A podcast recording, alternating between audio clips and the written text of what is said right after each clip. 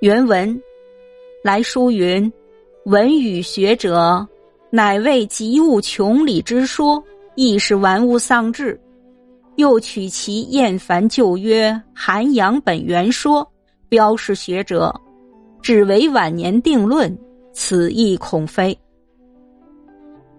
诸子所谓格物云者，在及物而穷其理也。”及物穷理，是就事事物物上求其所谓定理者也。是以无心而求理于事事物物之中，悉心与之理为二也。夫求理于事事物物者，如求孝之理于其亲之位也。则孝之理，其果在于吾之心邪？亦果在于亲之身邪？假而果在于亲之身，则亲没之后，无心随无孝之礼于。见孺子之入井，必有恻隐之礼，是恻隐之礼果在于孺子之身于，亦在于无心之良知于。其祸不可以从之于井于？其或可以守而圆之于，是皆所谓理也。是果在于孺子身于，亦果出于无心之良之于。以是立之，万事万物之理，莫不皆然。是可以知悉心与理为二之非矣。译文：来信写道。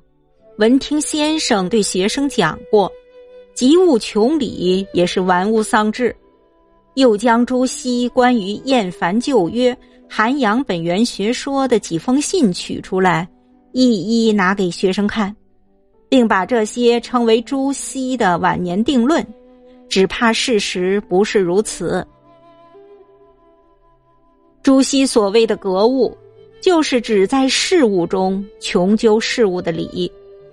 及物穷理，是从各种事物中寻求其原本的理，这是用我的心到各种事物中去求理，如此就把心与理分开为二了。在事物中求理，好比在父母那里求孝的理，在父母那里求孝的理，那么孝的理究竟是在我的心中，还是在父母的身上呢？如果真在父母身上，那么父母去世后，孝的礼在我心中不就消失了？看见孩子落在井中，必有恻隐的礼，这个礼到底是在孩子身上，还是在我内心的良知上呢？或许不能跟着孩子跳入井中，或许可以伸手来援救，这都是所说的礼。这个理到底是在孩子身上，还是处于我内心的良知呢？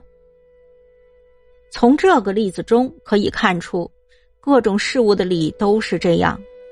由此可知，把心与理一分为二是错误的。